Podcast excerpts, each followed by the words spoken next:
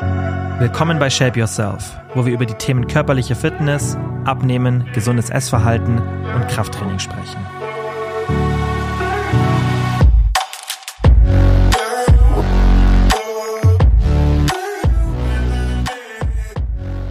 Hallo und herzlich willkommen zu einer neuen Podcast-Folge. Bevor wir mit der Folge starten, ein Dankeschön an den Sponsor der aktuellen Podcast-Folge, die Choro Drogerie. Ihr wisst ja, dass ich die Produkte extrem feier von der Choro Drogerie. Gibt es ganz, ganz viel, was ihr so im Alltag benutzen könnt. Viele, viele unverarbeitete Produkte, auch in Großpackungen. Macht einfach, ja, aus ökologischer Sicht einfach, finde ich, auch mehr Sinn, das so zu kaufen. Ich habe ganz viele verschiedene Sachen von der Choro Drogerie zu Hause, aber aktuell nutze ich zwei Sachen fast täglich und das ist einmal der gepuffte Bio-Dinkel und die Dinkel Knusperflakes. Das sind beides ungesüßte Varianten. Also ihr kennt diese Produkte nur in meistens verarbeiteten Cornflakes, wo dann noch Zucker und so weiter drin ist. Und hier habt ihr eben den Vorteil, dass Hinweis auf die letzte Podcast-Folge, Thema Süßstoff, dass ihr die kombinieren könnt mit kalorienfreiem Süßstoff und dann habt ihr im Endeffekt ein Produkt, das viel Volumen hat. Die haben auch ganz guten Proteinwert, finde ich, so pro 100 Gramm Ballaststoffe und so weiter. Das heißt, ihr habt hier einen Vorteil gegenüber konventionellen Cornflakes, aber doch ein ähnliches Geschmackserlebnis. Und da sind so Produkte einfach richtig geil. Gibt es viele bei der Coro Drogerie, deswegen schaut einfach mal vorbei. www.corodrogerie.de mit Kilian 5 könnt ihr zusätzlich noch 5% sparen und den Podcast dabei kostenlos unterstützen. Die Woche gibt es nicht wirklich viel Neues bei mir, deswegen halte ich das Intro relativ kurz. Ich bin immer noch am Projekt, das ich schon ein paar Mal angekündigt habe, in den finalen Zügen. Und ich denke, jetzt dauert es wirklich nicht mehr lange. Ich schätze so zwei Wochen, wenn alles klappt. Aber ihr bekommt hier und auf Instagram auf jeden Fall rechtzeitig Bescheid. Und ich weiß, dass für ganz, ganz viele, gerade für alle, die den Podcast hören, wird es auf jeden Fall was Geiles sein. Ähm, aber wie gesagt, später dazu mehr, wenn es dann soweit ist. Heute sprechen wir über das Thema Low Carb versus Low Fat, also im Endeffekt Low Carb, High Fat und Low Fat, High Carb oder andersrum High Carb, Low Fat, weil es gibt immer so ein bisschen ja noch da Streitigkeiten und deswegen will ich mit euch heute klären, erstmal im Thema der Woche. Was sagen denn die Studienlage zu diesem Thema? Also mit was verliert man effektiver Fett? Und dann gehen wir auch im Coaching Corner Segment spezifisch rein, was ich euch so empfehle. Low Carb, Low Fett. Wie solltet ihr das gestalten? Da machen wir am Schluss noch ein Q&A und ich würde sagen, wir fangen jetzt direkt mit dem Thema der Woche an. Low Carb versus Low Fat. Wie bei so vielen Sachen in der Fitnessbranche gibt es da immer noch Streitigkeiten. Das ist ja ganz oft so. Das ist so, beim Training ist es oft so Team, hohes Volumen, Team, ja, irgendwie mehr Intensität oder ja, bei der Ernährung ist es dann eben Low Carb versus Low Fat und so weiter. Also es gibt immer so ein bisschen diese Lager und ich bin ja, wisst ihr, tendenziell kein Freund davon, wobei vielleicht beim, bei dem äh, genannten Trainingsbeispiel bin ich schon eher Team Intensität, weil das auch die Datenlage unterstützt. Aber es gibt viele Themen, wie zum Beispiel Low Carb, Low Fat, die nicht schwarz oder weiß sind. Mein selbst das Thema Intensität und Volumen ist nicht schwarz und weiß, aber ich finde, hier ist es doch ein bisschen anders nochmal zu betrachten. Aber das ist halt auch so ein Thema, habt ihr sicherlich schon oft irgendwo diskutiert gehört oder selber vielleicht schon mal ausprobiert. Und es gibt dann halt immer diese Diskussion, okay, Low Carb ist die beste Diät zum Fett verlieren oder ähm, ja, nee, Low Fat ist besser und Kohlenhydrate gut oder schlecht. Da gibt es ja immer so wirklich dann schon ideologistische Einstellungen. Also entweder Team Low Carb oder eben Team High Carb, Low Fat sozusagen. Und ja, wie gesagt, beim, beim Low-Fat-Thema muss man immer berücksichtigen, dass ja dann die Kohlenhydrate höher sind und das wird dann auch oft verteufelt, besonders in der Diät. Aber die Frage ist halt, ist das alles überhaupt gerechtfertigt? Und das schauen wir uns jetzt dann gleich ganz in Ruhe an. Also erst ein bisschen in der Theorie. Da könnt ihr dann aber schon auch ein paar Sachen dann für die Praxis mitnehmen und dann, wie gesagt, gehen wir auch äh, ganz gezielt in die Praxis rein und schauen uns an, wie ihr das in der täglichen Ernährung dann wirklich anwenden solltet und was ich auch so empfehle, was ich im Coaching mache und was so generell dann meine Philosophie ist. Wichtig, wir schauen uns jetzt den Vergleich an Low Carb versus High Carb oder halt Low Fat und schauen uns nicht die ketogene Ernährung an. Die fängt meistens so unter 100 Gramm Kohlenhydrate an, ja, dass man da in diese Ketose den Körper reinbringt. Das heißt, der Körper äh, wandelt Fett dann in Ketonenkörper um, also Nahrungsfett, und ähm, die werden dann statt Kohlenhydrate als primäre Ener Energiequelle genutzt.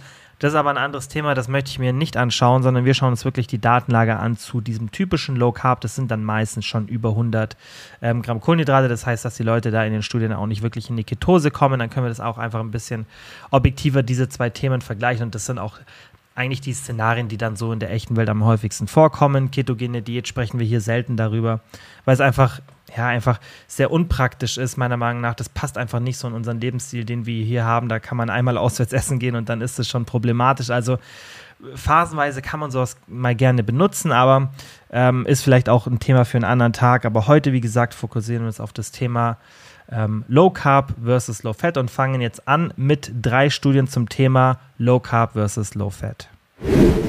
Wir gehen die Studien jetzt in chronologischer Reihenfolge von der Relevanz von oben nach unten durch. Also die letzte wird die relevanteste sein, aber auch die ersten sind relevant, also hört euch das vielleicht auch an. Ich halte es aber relativ kurz und übersichtlich.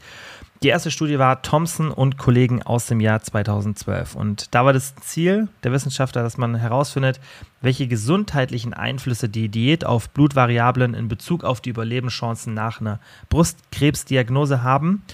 Und das Gute ist, dass wir da auch aus dieser Studie dann Daten über den Fettverlust haben, ja, weil unser Ziel ist jetzt hier, uns nicht die gesundheitlichen Veränderungen anzuschauen, sondern wirklich, okay, was passiert denn hier mit dem Fettverlust? Da hat man 142 Frauen genommen, die frei von Brustkrebs waren. Ähm, die waren dann in der Regel übergewichtig oder adipös, Klasse 1, also BMI war so zwischen 25 und 35 ungefähr. Und die hat man dann in drei Gruppen eingeteilt. Ja, das heißt, die Gruppen hatten die Wahl, es gab eine Kontrollgruppe und dann hat man die Wahl gehabt, ob man entweder eine Low Carb High Fat Gruppe will oder eine High Carb Low Fat Gruppe. Das heißt, das Ganze ist nicht randomisiert und das ist eigentlich so der Goldstandard, wenn wir so Control Trials haben, dass es Randomized Control Trials sind, also die typischen RCTs. Und das Ziel, warum man das eben nicht randomisiert gemacht hat, weil das hätte man können, dass man eine höhere Adhärenz, also eine höhere Beständigkeit hat, weil klar, wenn man sich aussuchen kann, was ist denn so meine Präferenz, wie würde ich mich eher ernähren, dann ist einfach auch der Effekt der Studie, dass man eine geringere Abbruchrate hat, weil das ist natürlich auch ein Problem oft bei so Studien, gerade wenn die über einen längeren Zeitraum gehen, wie in diesem Fall sechs Monate. Wenn dann die Adhärenz sehr, sehr schlecht ist, weil man vielleicht in eine Gruppe eingeteilt wurde, die einem gar nicht so zusagt von der Präferenz, ja, wenn man sagt irgendwie so, ich brauche voll Kohlenhydrate so für den Geschmack oder generell so, wie ich mich ernähre, das passt einfach mehr zu meiner Ernährung dann ist es natürlich ein Problem, wenn man in diese Gruppe reinrutscht. Dann kann es natürlich sein, dass man die Studie abbricht, weil das ist nie ein Zwang, dann die Studie fertig zu machen. Und dann sind natürlich auch die Ergebnisse nicht so aussagekräftig. Das heißt, hier war das Ziel der Nicht-Randomisierung, dass man eine höhere Adhärenz hat, was ich auch gar nicht so schlecht finde, muss man natürlich aber berücksichtigen bei den Ergebnissen. Also die Leute haben dann schon eher das ausgewählt was ihnen einfach mehr zusagt. Das heißt, wir haben dann hier wenig Aussagekraft auf die Adhärenz der einzelnen Diätformen, weil das muss man ja auch immer bei einer Empfehlung berücksichtigen. Dazu kommen wir dann aber im Coaching Corner Segment. Also welche Diät ist so ein bisschen mehr die, die man auch beständig durchführen kann, weil wie ihr wisst, sprechen wir oft drüber, dass man eine Diät immer oder eine Ernährungsform, jetzt auch mal ab, abgesehen von der Diät, dass man die so wählen sollte, dass es die ist, die man einfach beständig durchführen kann. Also was hat man hier gemacht? Man hat sechs Monate lang einen Ernährungsplan bekommen mit austauschbaren Mahlzeitenoptionen, das heißt Restaurant, Fertiggerichte und Rezepte. Und das Ziel war dann, dass man in ein 500 Kalorien Tagesdefizit kommt. Bei der Low Carb High Fat Gruppe war dann die durchschnittliche Kalorienzufuhr 1204 Kalorien mit, jetzt wird es wichtig, 100 Gramm Kohlenhydraten, 64 Gramm Fett und 68 Gramm Protein.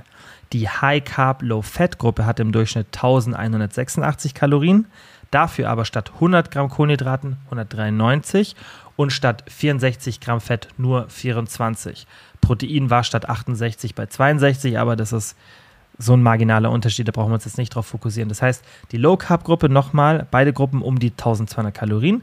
Low Carb Gruppe hatte 100 Gramm Kohlenhydrate, High Carb Gruppe hatte 193 Gramm und die Low Carb Gruppe hatte 64 Gramm Fett, die High Carb Gruppe hatte 64, äh, 24 Gramm Fett. So, dann hat man mehrere Sachen gemessen, immer wieder. Es waren Biomarker, die für uns jetzt nicht wirklich relevant sind, aber auch Gewicht, BMI und die Körperzusammensetzung.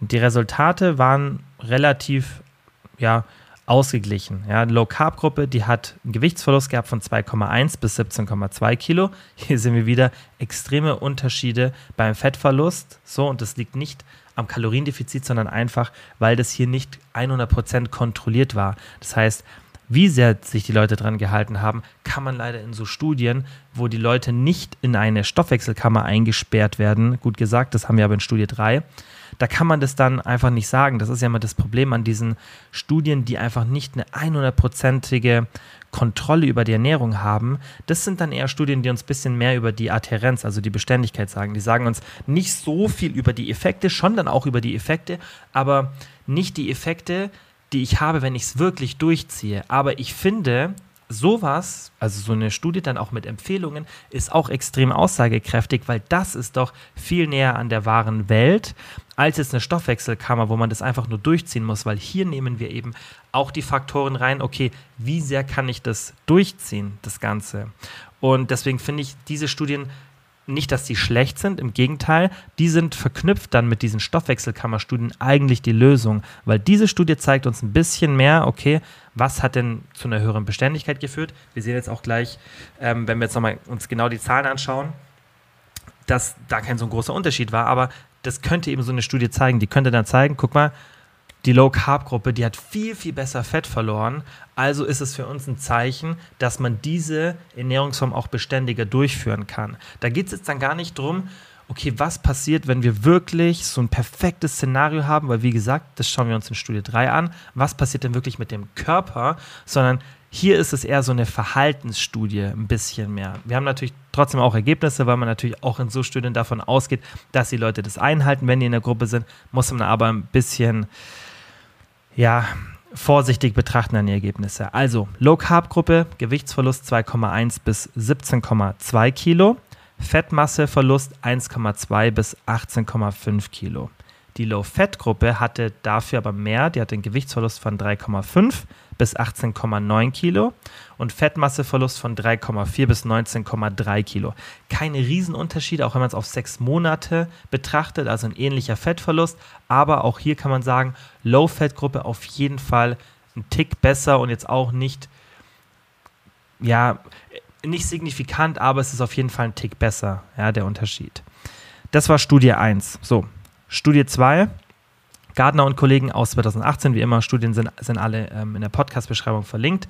Da war das Ziel, herauszufinden, ob der Genotyp oder die Insulinproduktion den Gewichtsverlust während einer Low-Carb- oder Low-Fat-Ernährung vorhersagen können. Ja, also man kann so den Genotyp, also den Stoffwechseltyp bestimmen und kann dann eben sagen, oder das war das Ziel der Studie, um dann herauszufinden, hey, sagt das voraus, ob eine Low-Carb- oder Low-Fat-Ernährung das Bessere ist. Das ist jetzt aber nicht das, was wir uns hier speziell anschauen, sondern auch wieder hier die Ergebnisse in Bezug auf den Fettverlust. Man hat 609 Männer und Frauen zwölf Monate lang Low-Fat oder Low-Carb ähm, eine Diät eben den gegeben, das war randomisiert und hier, also das ist diese typische Diet-Fits-Studie, vielleicht schon mal gehört, war halt wirklich ein sehr, sehr langer Zeitraum, also zwölf Monate mit so einer großen Anzahl von Personen. Das ist schon krass und deswegen ist es auch eine oft zitierte Studie. Man hat, ähm, das war auch noch das Besondere, was uns auch wieder ein bisschen was zu der Adhärenz, also der Beständigkeit der Diätformen sagt. Man hat die beiden Gruppen, also Low Carb und Low Fat, für die ersten zwei Monate auf extrem niedriges Niveau gesetzt. Ja, also die waren dann wirklich extrem low fat und extrem low carb.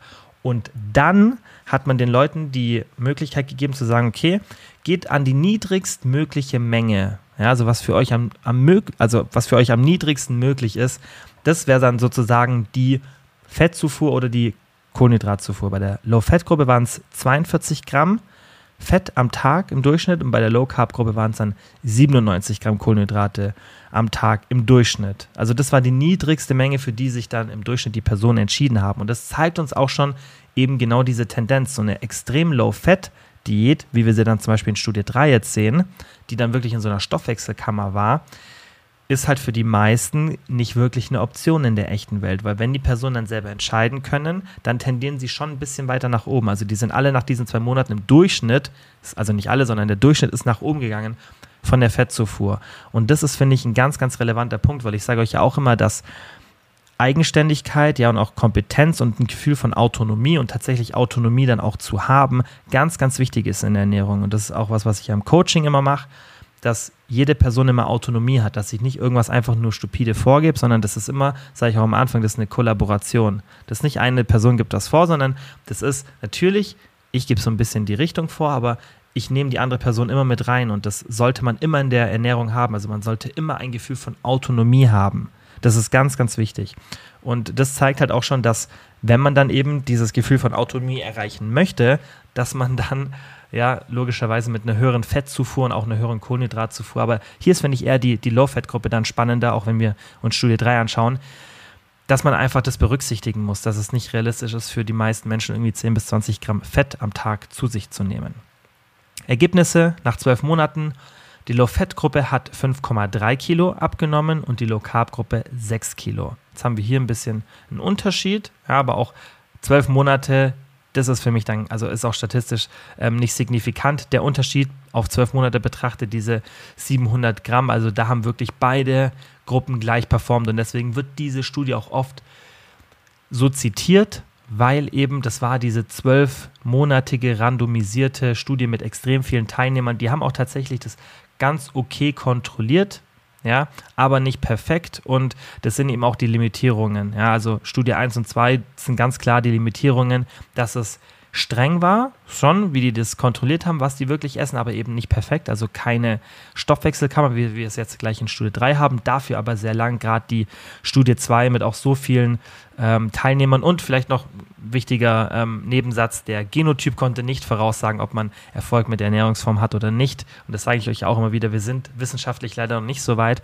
dass wir irgendwelche Stoffwechseltests machen können und dann sagen können, hey, Ernährung A oder B ist das Gute für dich. Das ist alles sehr, sehr experimentell und es ist auch cool, dass sich das alles in diese Richtung bewegt. Aber wenn irgendwelche Unternehmen damit werben, ja, dann haben die vermutlich da einfach sich irgendwie ein bisschen ähm, sehr weit aus dem Fenster rausgelehnt oder nehmen da sehr, sehr ähm, frühe Studienerkenntnisse und Sachen, die noch nicht wirklich etabliert sind und auch in der Regel noch nicht durch so typische randomisierte ähm, Kontrollstudien dann als Ergebnis herauskam. Also äh, glaubt solchen Aussagen nicht, es gibt leider da noch nichts und wenn das der Fall ist, dann erfahrt ihr es hier auf jeden Fall mit als erstes. Deswegen das noch als kleinen Nebensatz.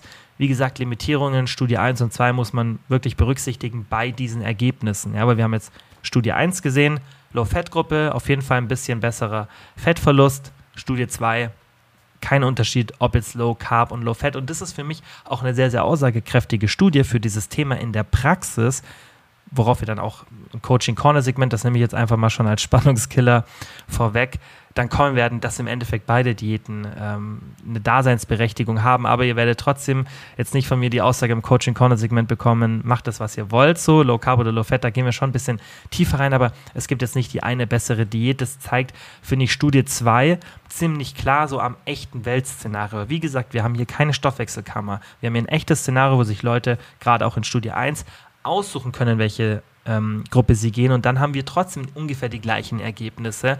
Und Studie 2, die nochmal randomisiert ist, unterstreicht das alles. Es sind die gleichen Ergebnisse da, besonders weil halt wir sind keine Maschinen. Es ist nicht so, dass wir wie jetzt in Studie 3 alle uns in eine Stoffwechselkammer packen, dann abgefertigte Mahlzeiten und alles. So, das, das ist nicht die echte Welt, sondern wir sind immer mit Entscheidungen die im Alltag treffen, müssen konfrontiert, so oder wir werden mit diesen Entscheidungen konfrontiert und deswegen sind solche Studien, finde ich, auch sehr, sehr aussagekräftig dann für die echte Welt. So, und jetzt zum Abschluss schauen wir uns eben Studie 3 an, die sehr, sehr spannend ist für den theoretischen Teil. Und die war von Hall und Kollegen aus dem Jahr 2015. Und da hat man 19 adipöse Probanden genommen. Ist es nicht die größte Zahl an Menschen, aber hier muss man halt auch berücksichtigen, wahnsinnig aufwendig, diese Studie finanziell das zu machen, weil man muss die Probanden sehr, sehr gut bezahlen und man muss dieses ganze, einfach dieses ganze Studienprozedere muss man so aufwendig gestalten, dass es nicht möglich ist, so eine Studie, wie sie hier durchgeführt wurde, in der Regel, weil da fehlt einfach das Funding, dass man die länger durchführt und auch mit mehr Probanden. Man hat dann diese Probanden zweimal zwei Wochen in eine Stoffwechselstation gepackt es gab eine zwei- bis vierwöchige Auswaschphase. Das macht man immer so, damit man die eben wieder auf so ein neutrales Niveau bringt, weil beide Gruppen ähm, oder beide Gruppen haben beide Ernährungsvarianten bekommen. In dieser Stoffwechselstation ist jede Aktivität messbar. Das heißt, man weiß, wie viel verbrauchen diese Personen, man weiß, wie viel ähm, nehmen die zu sich, weil jeder Bissen Essen wird vorgegeben Und das ist eben so dieser Goldstandard für, okay, ich schaue jetzt wirklich physiologisch, was passiert denn im Körper. Abhängig, unabhängig von der Beständigkeit, weil die haben wir so und so bei dieser Stoffwechselkammer. Die Personen können dann nichts anderes essen, so oder man kann das halt genau messen. So, man weiß ganz genau, was geht rein, was geht raus sozusagen. Man hat erst ähm, fünf Tage eine Standardernährung gemacht, 50% Kohlenhydrate, 35% Fett, 15% Protein. Ist jetzt nicht die Ernährung, die ich empfehlen würde, aber ist halt so eine Standardernährung, damit man eben eine neutrale Ausgangslage hat. Danach hat man die Gruppen in ein 30-prozentiges Defizit geschickt, eben einmal Low Carb und dann einmal Low Fat. Das sah dann folgendermaßen aus. Im Durchschnitt war diese Baseline-Diät bei 2740 Kalorien, 101 Gramm Protein, 109 Gramm Fett und 350 Gramm Kohlenhydrate. Wenn die dann in die Low Carb Gruppe gekommen sind, dann hatten sie nur noch 1918 Kalorien, immer noch 101 Gramm Protein, 108 Gramm Fett und 140 Gramm Kohlenhydrate. Das heißt, man hat hier eine Reduktion gemacht von rein den Kohlenhydraten. Davor hatten wir 101 Gramm Protein, 109 Gramm Fett. Das ist runtergegangen auf 101 Gramm Protein und 108 Gramm Fett, also identisch. Aber die Kohlenhydrate hat man um von 350 auf 140 Gramm reduziert. Das heißt, das 30-prozentige Kaloriendefizit wurde durch eine Reduktion der Kohlenhydrate erreicht. Nichts anderes. Und bei der Low-Fat-Gruppe hat man das genau anders gemacht. Man hat die Proteine auch bei 101 Gramm gelassen, die Kohlenhydrate auch wieder bei 350 Gramm und ist von 109 Gramm Fett auf 17 Gramm Fett runtergegangen.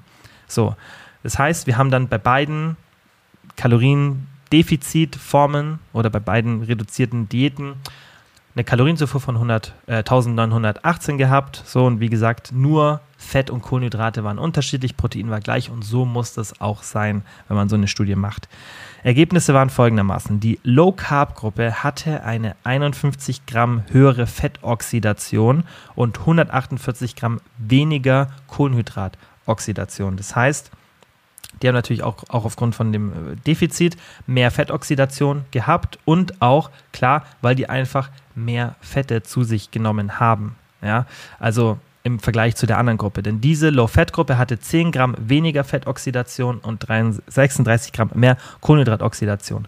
Kurz gesagt, die Low-Carb-Gruppe hat mehr Nahrungsfett bekommen, also mehr Fettverbrennung und bei der Low-Fat-Gruppe war es andersherum. Und das ist ja auch immer das, was ich euch, euch sage, dass es nicht so wichtig ist, was dann im Endeffekt, weil das sehen wir jetzt dann an den Ergebnissen,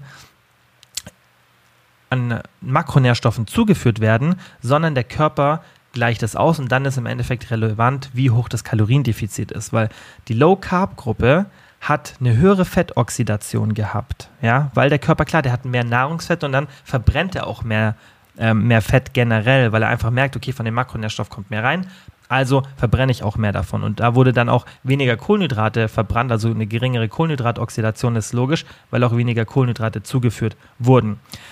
Relevant ist aber jetzt, um zu schauen, okay, was ist denn effektiver? Die Net Fat Balance, also sozusagen die Netto Fett Balance, was da im Endeffekt dann den Körper netto verlässt. Und hier hat man eben gesehen, dass bei der Low Carb Gruppe diese Net Fat Balance bei 53,6 Gramm war und bei der Low Fat Gruppe 89 Gramm war.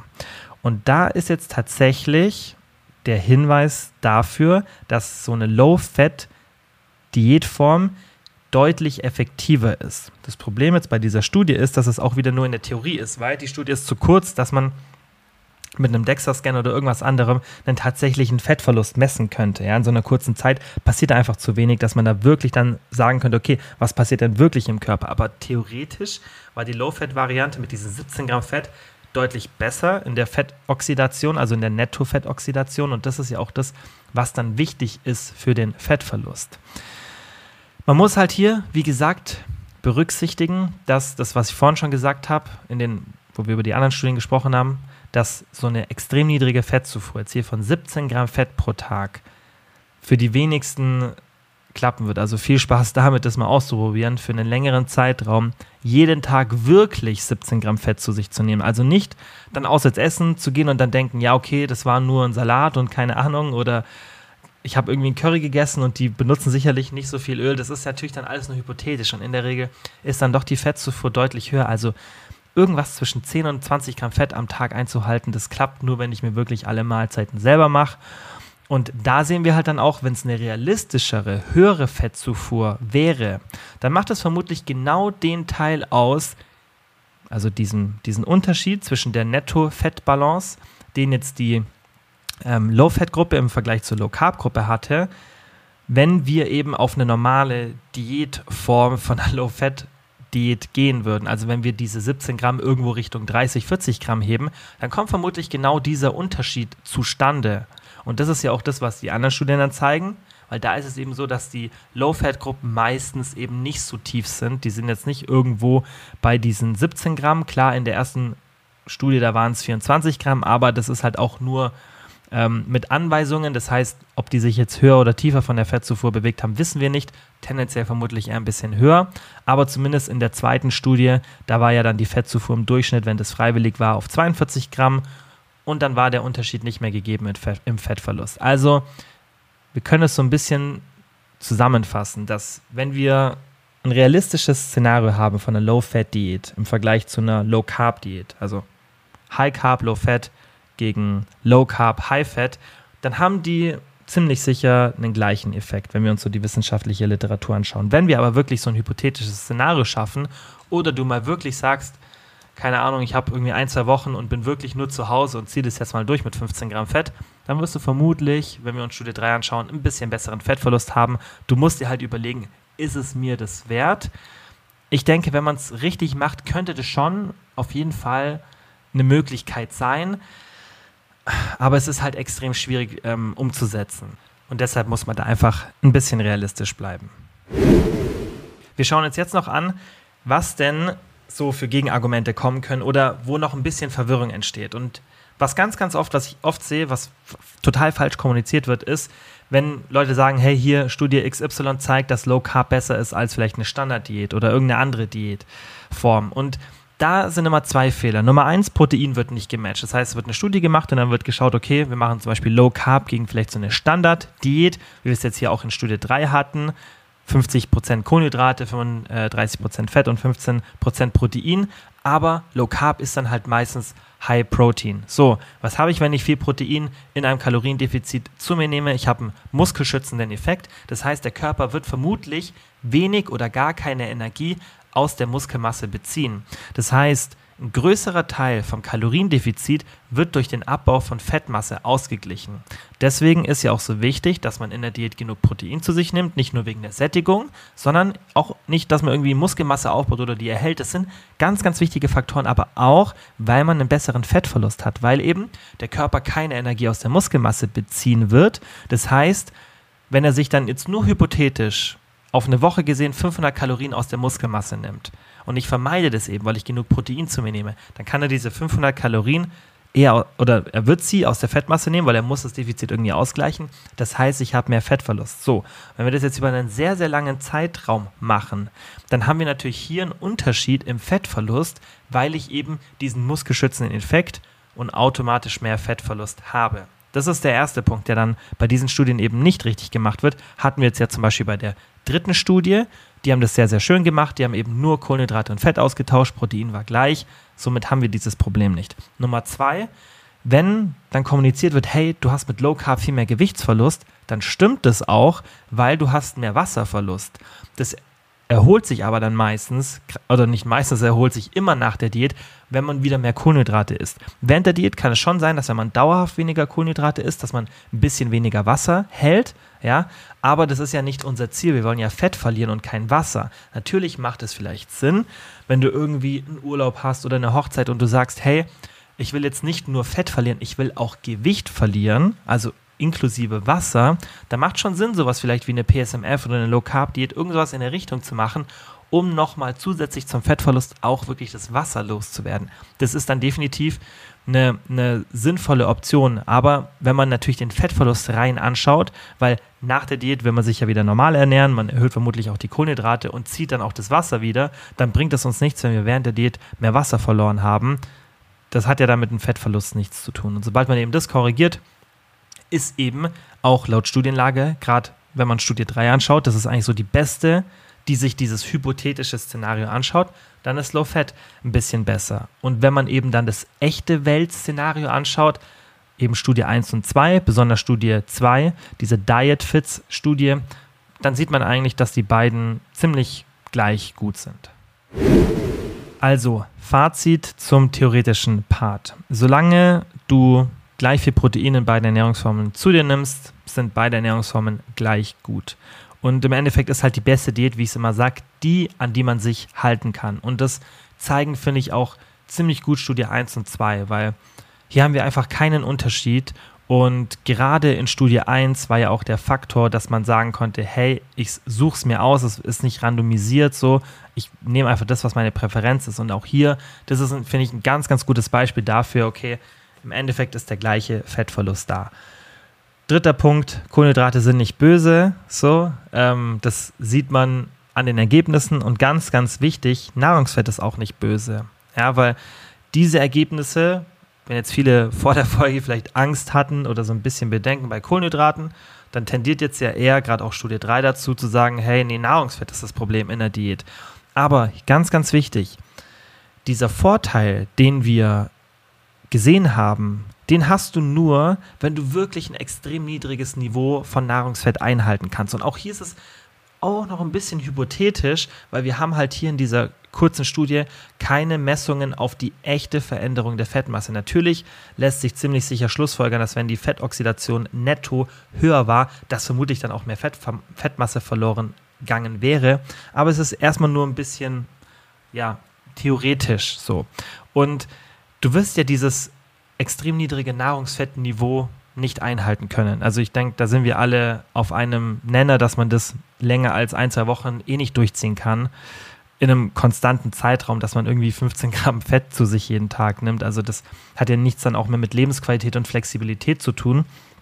Und in dem Szenario, in dem wir eine sehr niedrige Fettzufuhr haben und die vergleichen mit einer Diät, die eine sehr hohe Fettzufuhr hat, also Low Carb, High Fat, gegen eben realistische Low Fat, High Carb Variante, dann haben wir wieder einen gleichen Fettverlust. Das heißt, die Low Carb Diät, obwohl die so, hohen, so eine hohe Fettzufuhr hatte, war nicht besser als die Low Fat Gruppe. So, und deswegen, weil die einfach gleich waren, oder sagen wir so, sie war nicht schlechter, das ist ja eigentlich eher das bessere Argument, wenn man so ein bisschen die Angst aus dem Nahrungsfett rausnehmen will. Ja, also die Low Carb Gruppe, High Fat Gruppe war nicht schlechter, obwohl wir so viel Nahrungsfett hatten. Das heißt, du siehst im Endeffekt, du brauchst keine Angst haben vor Kohlenhydraten, du brauchst keine Angst haben vor Nahrungsfett. Jetzt kommt natürlich auch sicherlich die Frage, okay, was ist aber, wenn ich moderat Kohlenhydrate und moderat Nahrungsfett habe, dann ist ja genau die Mitte. So und auch das gibt es, dass man das in Studien untersucht hat und auch hier sieht man keine Unterschiede. Wir wollen uns ja hier wirklich nur die zwei Extreme anschauen. Und jetzt im Coaching Corner Segment schauen wir uns auch mal an, wie ihr das in der Praxis umsetzen könnt und was ich auch empfehle. Low Carb oder Low Fat, was ist jetzt wirklich so das Beste für die Praxis? Wie sollte man die Makronährstoffverteilung in der Diät gestalten? Bevor wir so zu der Lösung kommen, erstmal, warum ich in der Regel keine Low Carb Diäten empfehle.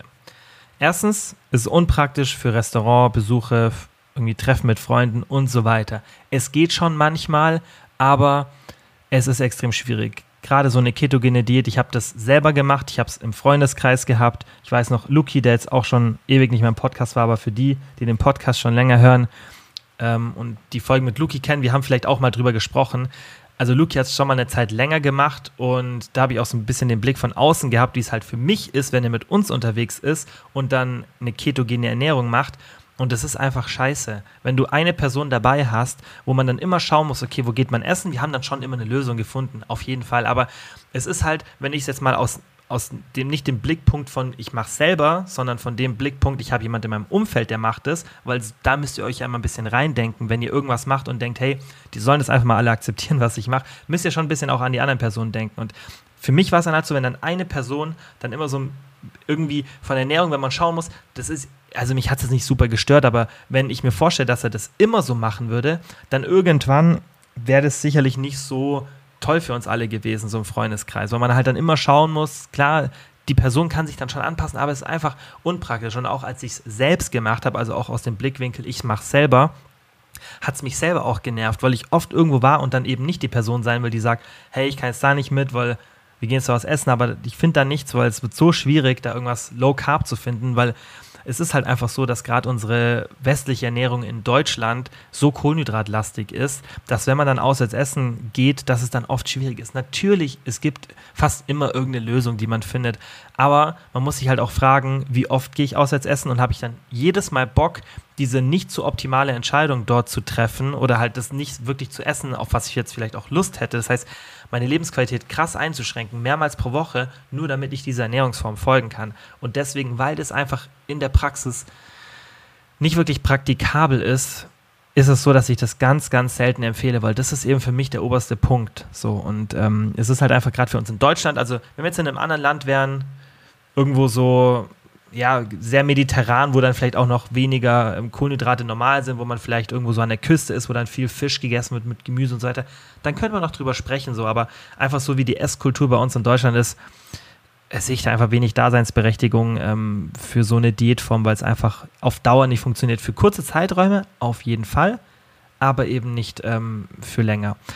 Weshalb ich es auch nicht empfehle, ist, weil Frauen eben ähm, öfter zu Kohlenhydraten neigen, das heißt so eine Präferenz und auch damit so ein bisschen besser performen. Das ist unterschiedlich. Ja, Männer kommen tendenziell mit ein bisschen weniger Carbs und mehr Protein und Fett zurecht, aber ja, es ist halt unterschiedlich, aber doch Frauen neigen ein bisschen mehr zu Kohlenhydrate. Und jetzt nochmal so Rückblick, Studie 2, die Probanden hatten dann 42 Gramm Fett ähm, und 97 Gramm Kohlenhydrate nach zwei Monaten, so die niedrigste freiwillige Aufnahmemenge. Und das zeigt dann schon so 97 Gramm Kohlenhydrate, das ist halt dann immer ein bisschen weiter nach oben gegangen. Und ähm, das, klar, ist auf jeden Fall auch Low Carb, aber muss ich halt fragen, kann man das wirklich für längere Zeit so durchziehen und dann trotzdem noch flexibel bleiben? Also wann ist es sinnvoll? Klar, wenn du irgendwie gern protein- und fetthaltig isst, auf jeden Fall und sagst so, eigentlich brauche ich das gar nicht so oft, vielleicht einmal pro Woche oder ich gehe auch nur einmal pro Woche auswärts essen, dann klar, probier es mal aus, auf jeden Fall. Wenn du das Gefühl hast, ähm, dass du mit so einer Ernährung vielleicht besser zurechtkommst, auf jeden Fall, gerade wenn du viel zu Hause bist, ja, oder optional kann man es auch sagen, ich mache es an manchen Tagen, also zu Hause Low Carb und dann unterwegs ähm, High Carb, also muss ja nicht immer auf dem gleichen Level sozusagen sein. Aber tendenziell, denke ich, gibt es auf jeden Fall geschicktere Lösungen. Zweiter Punkt, wieso ich in der Regel keine Low-Fat-Diät empfehle, ist im Endeffekt so ungefähr das Gleiche. Es ist unpraktisch für Restaurant, irgendwie Treffen mit Freunden und so weiter. Und man muss natürlich auch äh, berücksichtigen, berücksichtigen, dass die Sättigung teilweise ein bisschen problematisch ist, gerade bei Leuten mit einem niedrigen oder moderaten Körperfettanteil, weil einfach dann wenig Nahrungsfett zur Verfügung ist. Das ist unterschiedlich, aber hier finde ich, ist einfach genau das gleiche Problem. Es ist wieder so ein Extrem und es wird auch super schwierig, genauso wie schwierig ist, wenige Kohlenhydrate in der Mahlzeit irgendwie im Restaurant oder wenn man bei Freunden eingeladen ist, zu sich zu nehmen, wird es genauso mit einem fetten Problem. Unsere Ernährung ist halt meistens so ein bisschen ausgeglichen, was ja auch gar nicht schlecht ist. Und deswegen ist es einfach oft super, super schwierig. Und deswegen finde ich diese beiden extremen Formen in der Regel, ganz, ganz wichtig, in der Regel nicht das, was ich empfehlen würde. Und jetzt zu meiner Lösung. Was empfehle ich? Und das ist eigentlich relativ simpel. Darüber sprechen wir hier oft. Das ist eine individuell angepasste Ernährung. Das ist nicht so, dass ich sage, es gibt die eine beste Diät. Ich glaube, ich habe es in einer der letzten Podcast-Folgen gesagt, dass so die Kilian-Diät eben dann eine wäre, wo ich sage, es ist nicht x Gramm von dem und irgendwie so ganz spezifische Hausnummern für jeden raushaue, sondern wenn ich immer in einem Kontext erkläre, guck mal, das sind die Sachen, die du machen kannst und jetzt mach mal und dann probier mal aus, was für dich am besten funktioniert, gerade von der Adherenz, also der Beständigkeit, das ist immer oberste Priorität. Sowas kannst du gut in deinen Alltag integrieren und das ist im Endeffekt die beste Ernährung. Die beste Ernährung ist eine individuell angepasste und das soll jetzt auch gar nicht überfordernd oder komplex klingen, weil das ist gar nicht so schwierig. Du musst einfach mal ein bisschen was ausprobieren. Und ich finde halt sowas wie Low Carb oder Low Fat, das ist sinnvoll für Unaufgeklärte, ja, weil es halt leichte Regeln sind. Man hat dann nicht so viel, was man dann berücksichtigen muss. Natürlich schon auch, aber wenn man das gut, gut kommuniziert, dann ist es halt oft leichter, weil es halt einfach simple Regeln sind. Das, was wir hier ja machen. Und das du dir jetzt auch hier einen Podcast anhörst oder das vielleicht jede Woche machst und dir eine Stunde da was reinziehst, das zeigt ja auch, dass du einfach bereit bist, da mehr Zeit zu investieren und dann im Endeffekt auch bessere Ergebnisse zu haben, weil du eben dann das Wissen hast, das individuell auf dich anzupassen. Und deswegen für Fortgeschrittene oder die eben, die sich auch mehr mit dem Thema befassen, finde ich eine individuelle Ernährung, wo man das so ein bisschen auf die eigenen Präferenzen und ganz wichtig auf die Adherenz anpasst und dann einfach sich so ein bisschen das so selber zusammenbaut, was einem wichtig ist, eben auch ohne Kalorienzählen geht es, ja, dass man sich dann so eine individuelle Ernährung gestaltet. Und das ist mein Ansatz, wenn ich ihn simpel runterbreche, eigentlich nicht kompliziert. Fokussiere dich auf Protein und ein Kalorienziel. Das heißt, schau, okay, wo will ich denn mit der Proteinzufuhr sein? Das heißt, wie hoch ist mein Körperfettanteil? Wie wichtig ist mir das? Wie gern esse ich Protein? Und so weiter. Und dann Kalorienziel. Das heißt, das beides legst du fest, je nachdem, ob du jetzt gerade eine Diät machst oder eine Muskelaufbauphase. Aber kleiner Teaser im neuen Projekt, das nehme ich euch dann alles komplett ab. Und dann eben, wer Fett und Kohlenhydrate, das, was du nach Präferenz gestaltest. Das heißt, was schmeckt mir mehr, was passt besser in meinen Alltag, was hilft mir beim Sport mehr. Bei mir ist zum Beispiel so, wenn ich jetzt gerade irgendwie Fußball spielen gehe, öfter zwei, drei Stunden, dann äh, sind es oft Tage, wo ich vor der Einheit weniger Fett konsumiere als davor äh, oder als an anderen Tagen. Also davor konsumiere ich dann meistens ein bisschen mehr Kohlenhydrate. Das kann ja auch variabel sein und man kann auch schauen, okay, mit was fühle ich mich besser, wo habe ich mehr Energie, ja, mit was schlafe ich besser. Ich habe zum Beispiel gemerkt, dass ich mich viel, viel besser fühle, wenn ich nicht so eine, habe ich früher auch schon gemacht, so eine Low-Fat-Ernährung hatte mit irgendwie 40, 50 Gramm. Ich fühle mich viel besser, wenn ich da auf 90, 100 Gramm hochgehe, dafür die Kohlenhydrate runterschraube. Da muss man einfach testen, was funktioniert für mich besser. Also Fazit, Kalorienbilanz plus Protein plus eben die Beständigkeit, das ist das, was in der Diät zählt. Nicht wie hoch die Kohlenhydrate sind, nicht wie hoch das Fett ist, sondern einfach genau diese drei Faktoren. Weil hier muss man auch oft so denken, so ein bisschen nach dem Pareto-Prinzip. Ich schaue jetzt nicht, dass ich jedes kleine Ding noch optimiere, das kann man dann schon irgendwann mal anfangen, aber gerade zu Beginn, ja, bevor man so eine richtig krasse Beständigkeit hat, muss man das nicht machen. Und deswegen erstmal back to the basics, Kalorienbilanz, Protein und Beständigkeit, weil es bringt dir nichts, und das ist ja immer das, alle suchen nach diesem heiligen Gral und nach noch mehr Optimierung im Fettverlust. Aber mach es doch, wenn du, das kannst du dann machen, wenn du sagst, okay, jetzt bin ich so drei Kilo von meinem Wohlfühlgewicht oder zwei Kilo davon weg. So, ich habe jetzt echt so von der Form alles, was ich haben will. Jetzt sind es vielleicht noch zwei Kilogramm Fett. Dann kannst du anfangen, sowas zu optimieren. Davor macht es gar keinen Sinn, weil es geht erstmal für dich primär darum, alles simpel zu machen. Natürlich schon auch effektiv, aber im Endeffekt effektiv, aber trotzdem so simpel wie möglich, damit du die Beständigkeit ganz, ganz oben hast, gerade in Ernährung. Weil Ernährung ist das, wo sich die meisten mit der Beständigkeit am schwersten tun. Und deswegen da erstmal einen Schritt zurückgehen und das simpler machen. Wichtiger Hinweis, wir haben jetzt diese Studie 3 von Hall und Kollegen aus 2015 angeschaut, wo diese hohe Fettoxidation mit 17 Gramm Fett pro Tag zustande gekommen ist. Bitte macht es erstmal auf längere Zeit nicht nach, weil ihr solltet schon bei der Fettzufuhr so die Untergrenze 0,5, 0,6 Gramm pro Tag berücksichtigen, besonders wenn ihr das länger macht. Wenn ihr es für einen kurzen Zeitraum macht, gar kein Stress, aber wenn ihr sagt so, ich ernähre mich jetzt das nächste halbe Jahr mit 17 Gramm Fett, um da extrem viel Fett zu verlieren, außer ihr habt einen sehr, sehr hohen Körperfettanteil, dann kann man das definitiv machen, aber abseits davon würde ich es definitiv nicht empfehlen. So, das war es jetzt für das Thema. Ich würde sagen, wir machen das zu. Ich denke, das hat auch eigentlich alles relativ so erklärt, dass man es dann für die Praxis mitnehmen kann und dass da diese Verwirrung, Low Carb, Low Fat nicht mehr da ist. Und jetzt gehen wir noch kurz ins QA und dann sind wir eigentlich auch schon durch für heute. Ihr konntet mir wie immer auf Instagram passend auch zu dieser Folge habe ich gesagt, dass ihr vielleicht ein bisschen zu dem Thema auch Fragen stellt. Fragen stellen, ich habe mir drei rausgesucht, wird aber relativ kurz. Frage Nummer eins: Wie wichtig sind Carbs fürs Krafttraining, insbesondere vor und nach dem Training? Also Carbs davor würde ich dir empfehlen, wenn der Abstand zur letzten Einheit so um die 24 Stunden ist, dann ist es wirklich nicht relevant. Gerade, wir sprechen hier wirklich nur über, übers Krafttraining. Ja, also gerade auch für die, die jetzt nicht extrem fortgeschritten sind, weil deine Glykogenspeicher sind voll, die reichen für eine normale Einheit. Deswegen mach dir da gar keine Bedenken. Wenn du natürlich schon sehr, sehr fortgeschritten bist und irgendwann merkst, hey, ich kann gar nicht so viel Leistung erbringen, gerade mit dem intensiven Training, vielleicht hast du extrem hohes Volumen, weil du eben so fortgeschritten bist, klar, dann wird es irgendwann schon ein bisschen relevanter, dann kann man das mal ein bisschen testen. Aber ansonsten ähm, würde ich dann nicht so viel Fokus drauf legen. Carbs danach, solange du keine zweite Sporteinheit hast, ist es auch ziemlich irrelevant, weil ähm, ja, du brauchst ja nicht wirklich sofort wieder das Muskelglykogen und ähm, wenn du das erst dann wieder am nächsten Tag trainierst, auch wenn es die gleiche Muskelgruppe ist, das wird dann auch wieder durch eine andere Mahlzeit genug aufgefüllt. Wir haben halt in der ersten Stunde meistens so ein bisschen den Vorteil, dass wir das schneller auffüllen können. Das heißt, wenn du sagst, ich habe noch mal eine Sporteinheit, dann würde ich dir sagen, ist möglichst schnell nach dem Training ein bisschen Kohlenhydrate, am besten schnell verfügbare, damit du dein Muskelglykogen wieder voll machst. Aber das ist ja selten das Szenario, dass man das so macht. Aber wie vorhin schon gesagt, Individualität teste mal so ein bisschen selber, gerade wenn du fortgeschrittener bist, ob das dir hilft, mehr Trainingsleistung zu erbringen, wenn du es davor machst, also mehr Kohlenhydrate zu dir nimmst. Aber sie sind nicht wirklich wichtig. Also da muss man immer schauen, Manche kommen auch gar nicht damit zurecht, weil wenn der Magen voll ist, dann performen die irgendwie nicht. Also da muss man echt schauen, mit was funktioniert man da selber am besten.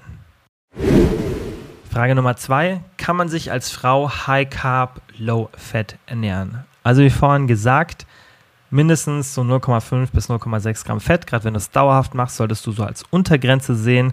Wenn du es tiefer machen möchtest, dann bitte erstmal nur mit hohem Körperfettanteil oder wenn du es kurzfristig oder in einem Wechsel machst, wo du dann immer wieder mal Phasen hast, wo du ein bisschen mehr Fett zu dir nimmst. Ansonsten klar, also wie gesagt, bei hohem Körperfettanteil kann man das auch als Frau machen, aber ähm, doch bei Frauen ist es ein bisschen relevanter dann, gerade wenn man eine längere Ernährung hat, das Fett nicht zu tief zu lassen. Hormonell ist es einfach ein bisschen sensibler bei Frauen meistens, aber auch für Männer würde ich es tendenziell nicht empfehlen.